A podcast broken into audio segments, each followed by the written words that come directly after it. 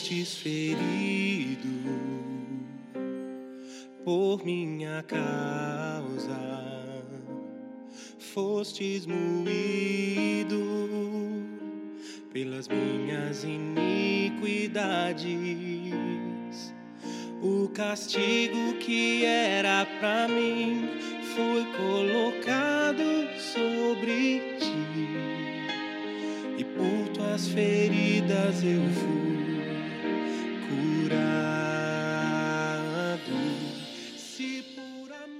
Bem-vindo ao podcast de mensagens da Home Church no Japão. Nosso desejo é que essas mensagens alcancem o seu coração e que Cristo seja Senhor e Salvador da sua vida. Para mais informações sobre a igreja, entre na página do Facebook Home Church Japão. Deus te abençoe. Se eu for levado ao fogo por ouvir a tua voz,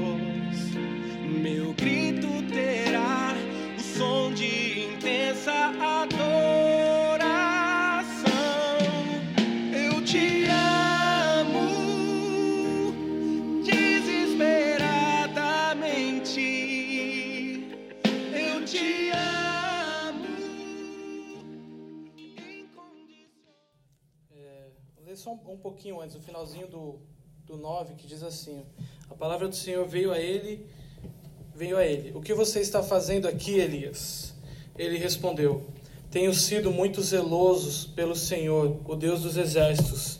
Os israelitas rejeitaram a tua aliança, quebraram os teus altares, mataram os teus profetas à espada. Sou o único que sobrou, e agora também estão procurando matar-me. O Senhor lhe disse: Saia, fique no monte, na presença do Senhor, pois o Senhor vai passar.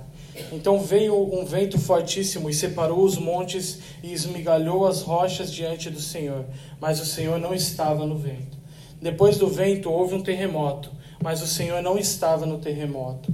Depois do terremoto houve um fogo, mas o Senhor não estava nele. Depois do fogo houve um murmúrio de uma brisa suave. Quando Elias ouviu, puxou a capa para cobrir o rosto e ficou à entrada da caverna. E uma voz lhe perguntou: O que você está fazendo aqui, Elias? Ele respondeu: Tenho sido muito zeloso pelo Senhor, o Deus dos exércitos. Os israelitas rejeitaram a tua aliança, quebraram os teus altares, mataram os teus profetas à espada. Sou o único que sobrou. Agora também estão procurando matar-me. O Senhor lhe disse: Volte pelo caminho por onde veio e vá para o deserto de Damasco. Chegando lá, unja Hazael como rei da Síria, unja também Jeú, filho de Nissi, como rei de Israel, e unja Eliseu, filho de Safate, de Abel Meolá, para suceder a você como profeta. Jeú matará todo aquele que escapar da espada de Hanzael. Eliseu matará todo aquele que escapar da espada de Jeú. No entanto, fiz sobrar sete mil em Israel, todos aqueles cujos joelhos não se inclinaram diante de Baal, e todos aqueles cuja as bocas não o beijaram. Amém. Essa passagem, é, eu queria estar falando sobre alguns, alguns pontos específicos nessa passagem, né? sobre alguns elementos que tem, que é o vento, o terremoto, o fogo e o silêncio. São quatro, quatro elementos que aparecem nessa passagem. Mas para a gente poder entender um pouquinho aqui, vamos, vamos estar falando um pouco do contexto dessa passagem lá. Depois, se vocês quiserem estar lendo, é bom sempre ler a Bíblia, né? É, Leem lá em 1 Reis, partir do 18, fala a época que eles estavam passando, que eles estavam passando três anos de. Já estava no terceiro ano de seca, né? E tinha uma, uma senhora lá que estava perseguindo e matando geral os profetas. Então estava todo mundo com medo. E tava aquela briga lá, quem era, quem era melhor, né? Baal, quem era o Deus verdadeiro, tudo. E aí eles, eles é, Elias, ele falou assim, ó, vamos juntar todo mundo, os profetas de Baal, tal, e vamos fazer um, vamos fazer uma prova para ver assim realmente quem é o verdadeiro Deus, né? Aí foram os profetas de Baal, mais um, mais um pessoal lá de Israel, juntou todo mundo, falou: vamos fazer um sacrifício, né? Coloca lá o novilho e cada um vai orar para o seu Deus. Quem mandar fogo primeiro, estou resumindo, tá? Quem mandar fogo primeiro, então realmente é o Deus, é o Deus verdadeiro, tal. Aí foram lá os profetas de Baal, fizeram os rituais dele lá, tudo, fizeram e não, não acontecia nada, não acontecia nada. Aí Elias, ele falou assim, ó, vamos ser mais ousado. Manda jogar água aí, tudo, cobre com água, enche de água em volta, vamos ver. Aí ele fez a oração para Deus e a passagem diz que Deus ele mandou fogo do céu e, e a, o sacrifício foi, foi feito. E lá todos viram que realmente Deus era o verdadeiro Deus. Aí eles perseguiram os profetas, tudo. E, mas a, a Jezabel ela não ficou muito feliz. Né? Ela falou: ó, então agora, amanhã, amanhã se nessa hora aqui ele não tiver morto, né? É a minha palavra, ele vai estar morto nesse mesmo horário que amanhã ele vai estar morto.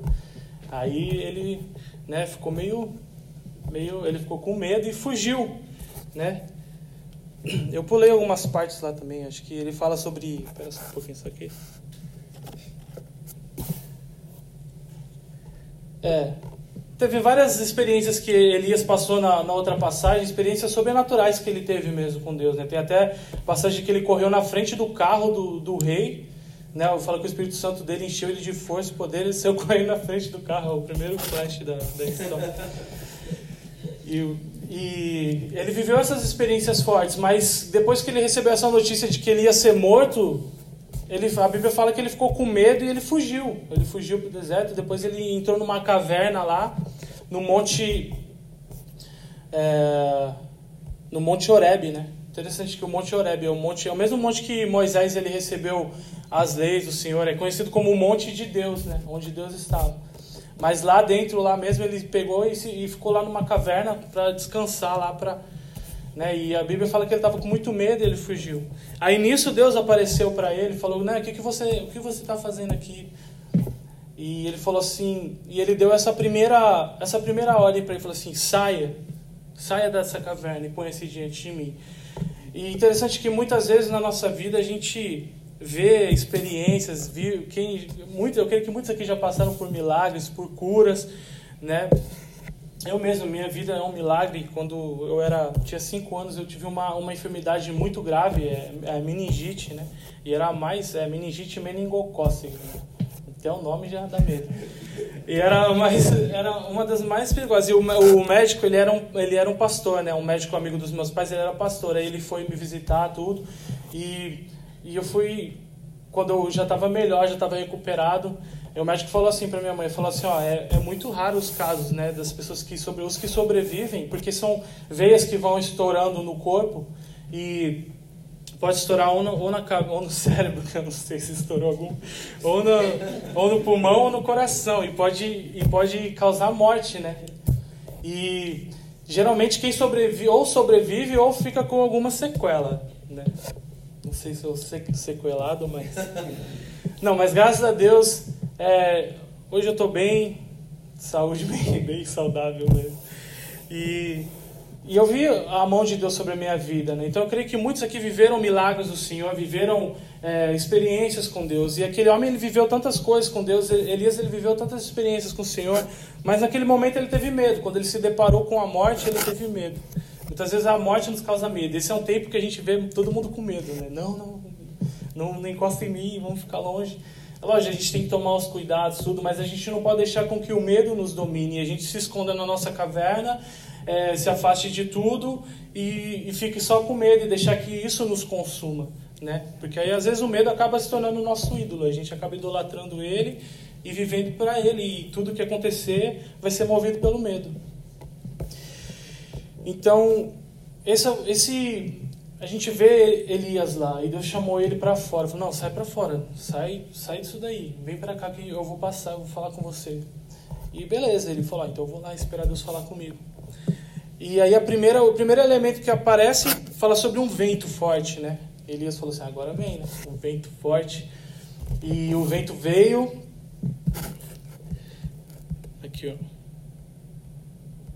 vento fortíssimo que separou os montes, esmigalhou as rochas diante do Senhor, mas o Senhor não estava no vento. Se a gente for ver algumas passagens na Bíblia que falam sobre o vento, é, em Mateus 14, 29 e 30, vou também estar tá resumindo essa passagem, que, que é, aquela passagem que é, Pedro Jesus fala assim, ó, vem, vem para mim. Aí Pedro fala, quem é? Que Jesus entra no mar e Pedro e os, os, discípulos ficam perguntando, é quem é, tal. Aí eles veem que é Jesus e Pedro fala, deixa, se for você mesmo, deixa eu ir até você andando.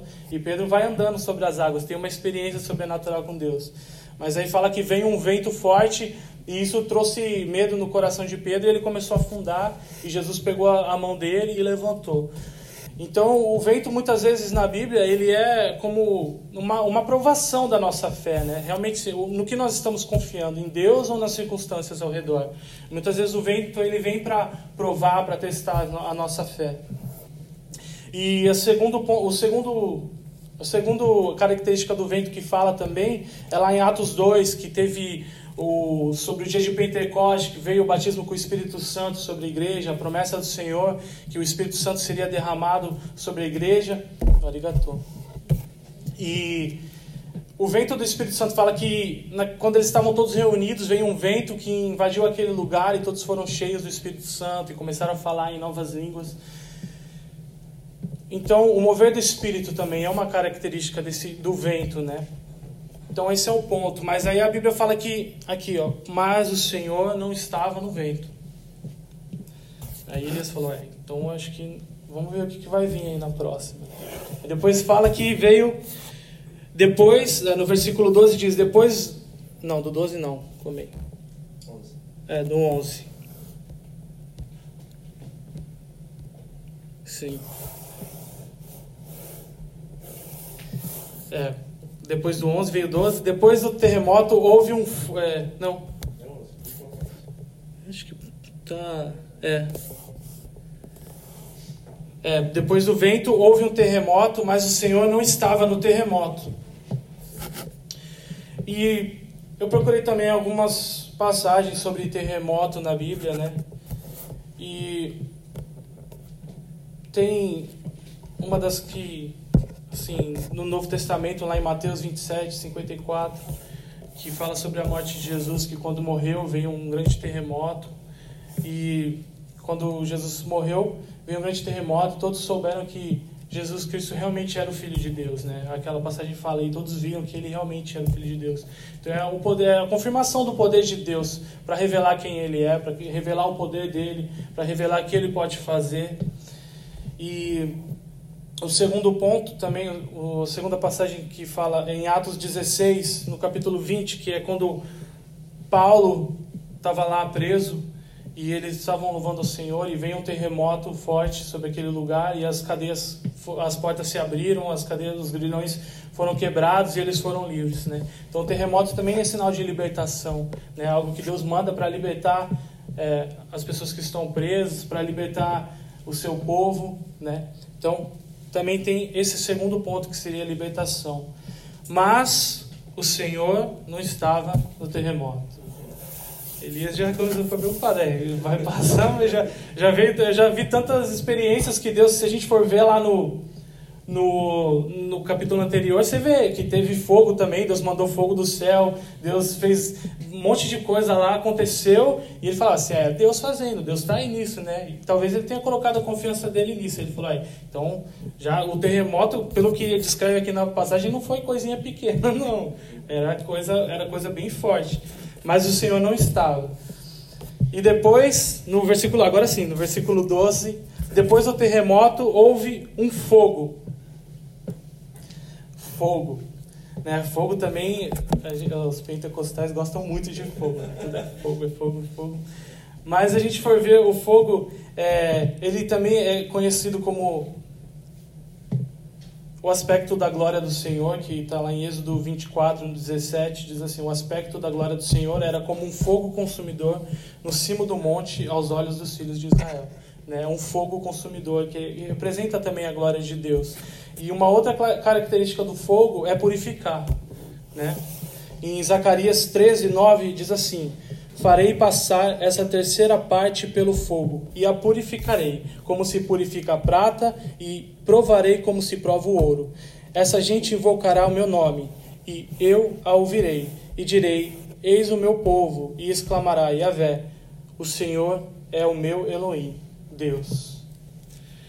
É, o fogo ele vem muitas vezes para nos purificar, pra, a gente pede muito fogo e a gente não entende quando a gente tá, a nossa vida não está muito fácil. Às vezes é Deus passando fogo lá, você pede o fogo, então vou mandar fogo para purificar a sua vida, para trazer é, justiça, né? para trazer justificação. Através do fogo é que o ouro é purificado, é através do fogo que todas as impurezas são queimadas e sobra é, a essência, aquilo que é puro, aquilo que é santo. Então, o fogo do Senhor ele vem para trazer purificação sobre a nossa vida. Aí sim, o fogo foi aquela experiência que ele teve lá, que Deus mandou o fogo sobre o altar e os profetas de Baal e os profetas de Baal ficaram admirados e todo mundo viu que Deus estava lá naquele lugar e falou: agora é Deus no fogo. Meu Deus, se Deus não falar comigo no fogo, mas o Senhor não estava no fogo. Aí ele falou: poxa, agora ficou complicado, né? Já passou tudo tudo que podia passar, os, os movimentos mais poderosos, uh, os, os poder, o poder, tudo já passou, e agora, né? O que, que, que pode vir?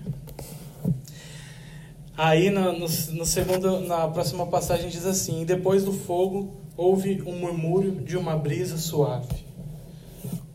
Algumas passagens é, falam que é um sussurro, né? Um sussurro. Um, um silêncio, praticamente. E tudo ficou em, ficou em silêncio. E aí sim, quando, quando Elias ouviu, puxou a capa para cobrir o rosto, saiu e ficou à entrada da caverna. E uma voz lhe perguntou: O que você está fazendo aqui? E interessante porque, como eu falei, Elias estava é, acostumado a experiências sobrenaturais, a experiências maravilhosas, a milagres poder e o mover de Deus. E de repente ficou tudo em silêncio, né? E Elias e Deus falou com ele no silêncio naquele momento. Não quer dizer que Deus não esteja presente em nenhum desses pontos, né? Não quer dizer que Deus só esteja presente no silêncio. Deus ele tem várias formas de falar conosco. Mas Deus ele é tudo. Deus ele ele ele é o vento, ele é o terremoto, ele é o fogo e ele é o silêncio. Deus ele faz parte de tudo na nossa vida. E nós precisamos estar atentos e ser gratos a Deus por tudo, tudo que nós passamos. Esse ano a gente passou por tanta coisa, mas se a gente for parar para ver, foi um ano de silêncio, né? Porque às, vezes a gente conversa e fala, ah, esse ano não aconteceu nada, não teve nada. Não dá pra gente fazer nada. O ano praticamente passou em branco. Todos, todos os planos que a gente tinha feito, é, o Japão ia ter a Olimpíadas, o maior evento, o maior evento esportivo do mundo, ia ser realizado no Japão. Ia acontecer coisas grandes esse ano, mas não, por causa de um, de um vírus, todo mundo ah, não, não existiu praticamente esse ano. Foi um ano de silêncio. Mas isso não quer dizer que Deus não está no silêncio.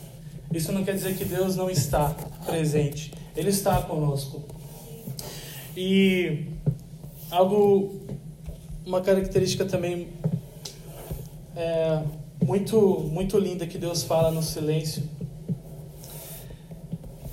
Eu queria estar lendo lá em Isaías 53, no versículo 7. Isaías 53, no versículo 7, diz assim: Ele foi oprimido e humilhado, mas não abriu a boca. Como um cordeiro foi levado ao matadouro, e como ovelha muda perante os seus tosqueadores, ele não abriu a boca. É, o maior milagre do mundo, ele foi feito em silêncio. O maior ato de amor foi feito em silêncio. Jesus ele não abriu a sua boca, ele estava quieto. Ele passou por tudo aquilo em silêncio. Então, o silêncio não quer dizer que Deus não está presente. A brisa suave, o murmúrio não quer dizer que Deus não está presente conosco mas quer dizer que Deus ele está presente em tudo. Ele faz parte de tudo. Quando você passar, quando você teve as experiências com Deus, quando você viu milagres de Deus na sua vida, Deus estava lá, Deus era. Quando você teve tribulações, Deus estava lá, Deus era Deus. Quando você passou por provação, por santificação, quando você teve que se confrontar com quem você era de verdade mesmo, com o homem pecador que você era, com a mulher pecadora que você era, quando você teve que se confrontar com isso, Deus estava lá, Deus era Deus, ele sempre foi Deus. Quando você passou pelas doenças, pelas enfermidades, Deus sempre esteve lá, Ele era Deus. E quando você passou pelo silêncio, pelo momento do deserto, que todo mundo passa, que você ora, não tem resposta, é, entre aspas, não tem resposta. Às vezes a resposta de Deus é o silêncio. Quando você busca e nada acontece, quando as experiências não vêm, quando os milagres não vêm sobre a sua vida, e vem o silêncio. Mas Deus está lá. Deus é, Deus é o silêncio. E muitas vezes a gente procura Deus em tantas coisas grandiosas, tantas coisas maravilhosas, mas a gente esquece de procurar Deus nas coisas simples, né? na simplicidade. Tem uma frase do James, esse nome inglês é só James, James Smith, Smith, Smith, tá bom, né? É o James, é o James. Diz assim: Muitas vezes procuramos o Espírito no extraordinário, quando Deus prometeu estar presente no comum. Procuramos Deus no novo, como se a sua graça fosse sempre um acontecimento. Quando ele prometeu o seu Espírito Santo, atende fielmente os meios ordinários da graça. Na palavra, na mesa, continuamos procurando por Deus no novo, como se a graça estivesse sempre associada com a próxima melhor coisa. Mas Jesus nos encorajou a buscar a Deus em uma refeição simples e regular. Né? Interessante, se a gente for ver o ato da ceia mesmo, né? Uma refeição simples, é o vinho, o pão. Né? Deus ele prometeu, a, a, nós vamos ter as bodas do Cordeiro, o banquete celestial, mas a gente não pode focar só nisso. A gente viver a comunhão, a comunhão com Deus, é Deus vivendo na gente é uma refeição simples. É o vinho, é o sangue e o corpo de Cristo. É isso que a gente precisa, e a comunhão, de estar junto com os nossos irmãos. É algo simples, a gente estar reunido, a gente viver esse tempo aqui de comunhão, mesmo com dificuldades que todos não podem estar, mas a gente pode estar orando pelo nosso próximo, a gente pode viver isso, é ser igreja, estar junto. Nesse momento, muitos vão precisar. Muitos estão desempregados, muitos estão passando por dificuldades, mas é hora da gente ser igreja, é hora da gente se levantar e saber que ninguém vai ficar desamparado, ninguém vai ficar para trás. Né? Então, a gente busca as a Deus em, em coisas sobrenaturais. E a gente acha que enquanto não vê um milagre, não tem Deus. Enquanto não sentiu o fogo lá no Espírito Santo, enquanto não você não rodopiar, não, não falar em línguas, Deus não está presente. Não, Deus ele está em tudo. A gente tudo tem o seu tempo. Vai ter tempo que você vai, que a presença, o Espírito Santo de Deus vai te tomar, vai te encher, você vai ser cheio do Espírito Santo. Vai ter, isso é bênção. Isso vai te trazer fortalecimento para que você possa ser bênção para a igreja, para que você possa ser um canal do Espírito Santo de Deus para abençoar a igreja. Né? E muitas vezes a gente fica só no individual. É, Elias Elias ele falou assim: Ah, eu fiquei, eu fui o único que sobrou, só tem eu, só, só tem eu agora. A gente acha que a gente é a última bolacha do pacote. Né? E mais para frente, lá depois que Deus passa as instruções para ele, ele fala assim: Ó, sobraram sete, sete mil, né? Sete mil que não se dobraram, que não, que não se, que não se renderam a outro Deus, não se renderam a Baal. Sobraram sete mil. Então Deus ele falou: ó, você não está só. Tem um, tem um povo com você. Tem, um, tem uma igreja caminhando com você. Tem um, um, pessoas que, que têm a mesma visão que você. Então, se fortaleça nisso. Né? E depois que ele passou por tudo isso, que Deus falou com ele, falou, falou nesse momento com ele, Deus ele deu a direção para a vida dele. Ele falou: você vai lá, você vai ungir tal é, para rei, você vai eleger outra pessoa para rei, você vai cumprir. Você vai... Interessante que ele falou aqui no, no versículo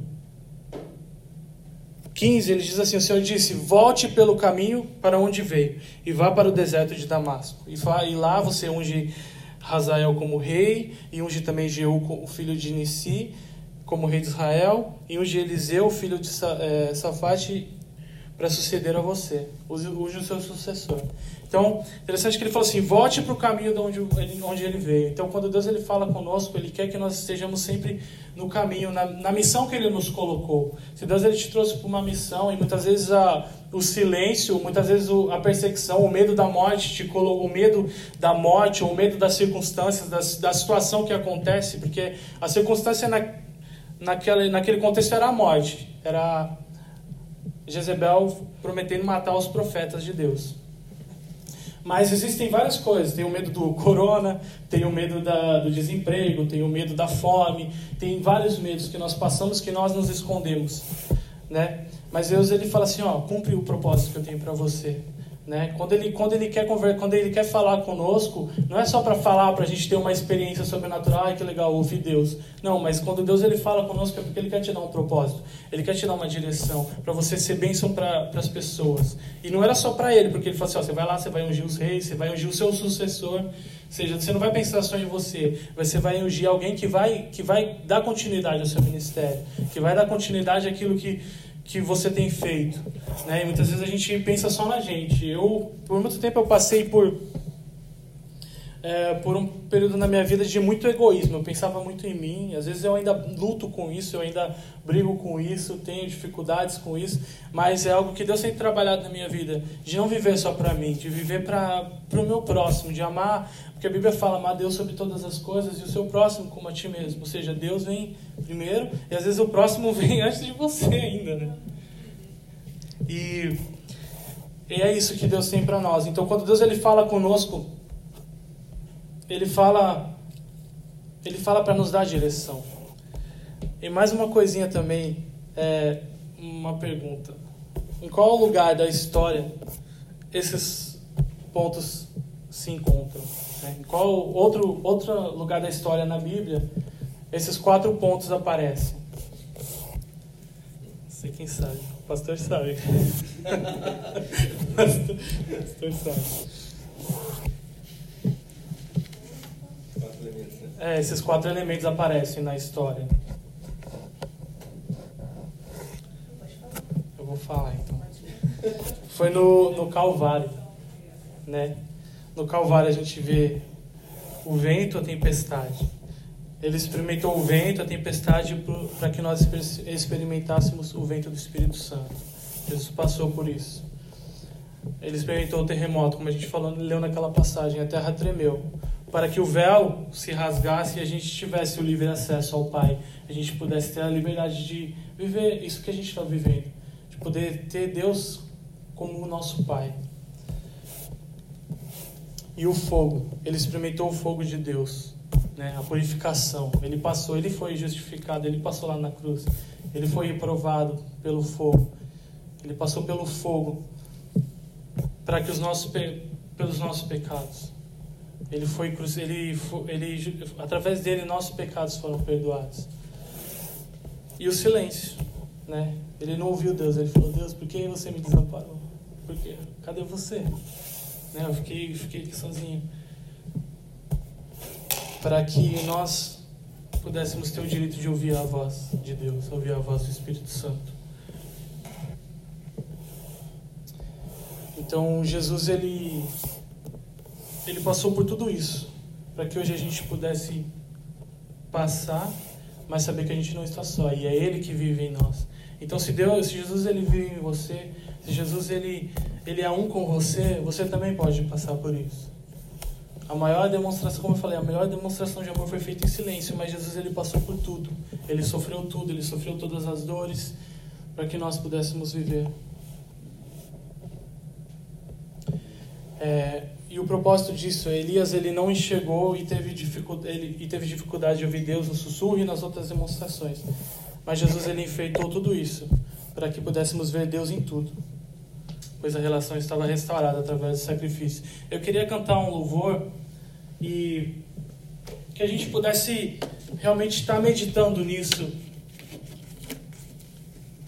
Gostaria que você fechasse seus olhos e colocasse sua vida diante de Deus. A gente tem passado essa essa fase da nossa vida que muitas vezes parece que o silêncio está vindo mesmo. E às vezes até para uns terremoto, fogo, alguns têm passado provação. Se você tem passado alguma área dessa vida e não está sabendo lidar com isso, você coloca a sua vida diante de Deus agora. Porque Jesus ele passou tudo para nos ensinar. E esse é o tempo de nós aprendermos que Deus ele está aqui. E hoje nós podemos ouvir a voz dele.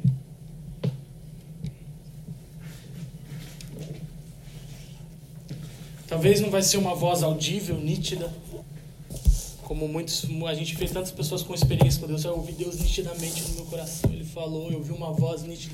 Às vezes não vai ser, às vezes vai ser o silêncio mesmo. Mas Deus, Ele está em tudo, Ele está em tudo. Nessa prova que você está passando, Deus está aí.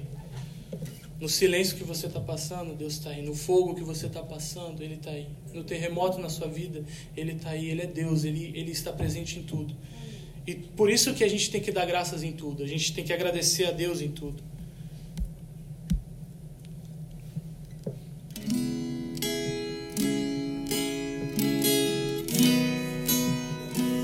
Coloque sua vida na presença de Deus.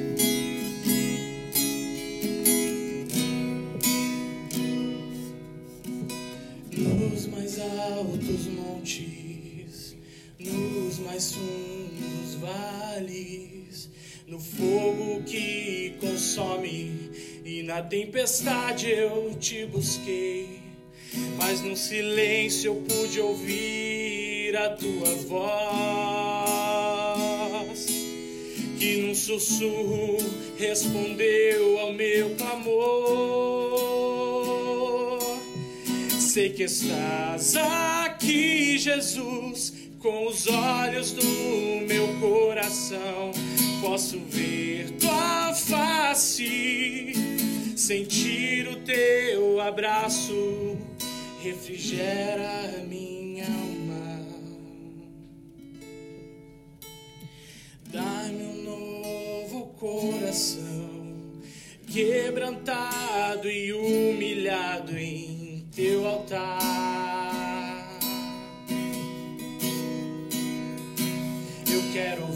Tua voz.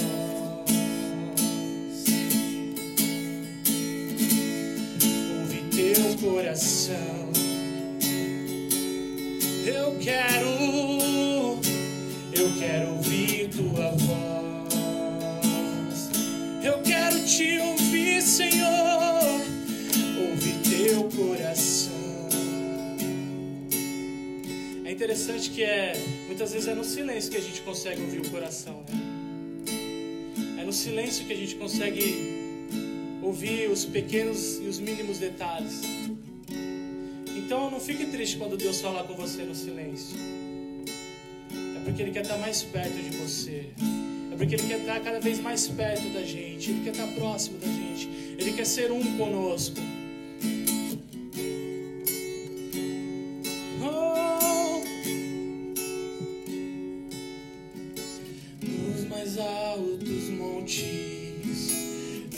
Mais fundos vales, no fogo que consome, e na tempestade eu te busquei.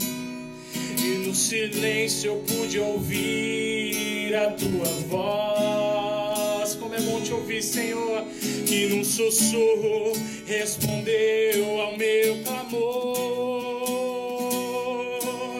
E sei que estás aqui, Jesus, com os olhos do meu coração. Posso ver tua face, sentir o teu abraço, refrigera a minha alma, refrigera nossa alma, Pai. Traz paz para o nosso coração, Senhor. Que possamos confiar em Ti, que possamos descansar em Ti. Por piores que estejam as circunstâncias, Pai. Que possamos crer que o Senhor está conosco, que o Senhor é um conosco. Que hoje nós temos o livre acesso a Ti. Que hoje nós temos a liberdade de entrar na Tua presença, Pai.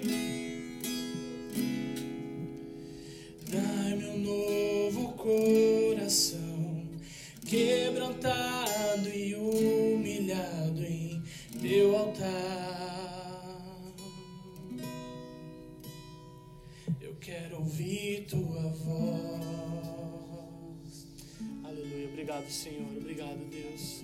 Nós te agradecemos, Pai. Nós te agradecemos pela tua palavra que foi ministrada ao nosso coração. Nos ensina a ouvir a tua voz em todo tempo, em todo momento, Senhor. Em nome de Jesus. Amém.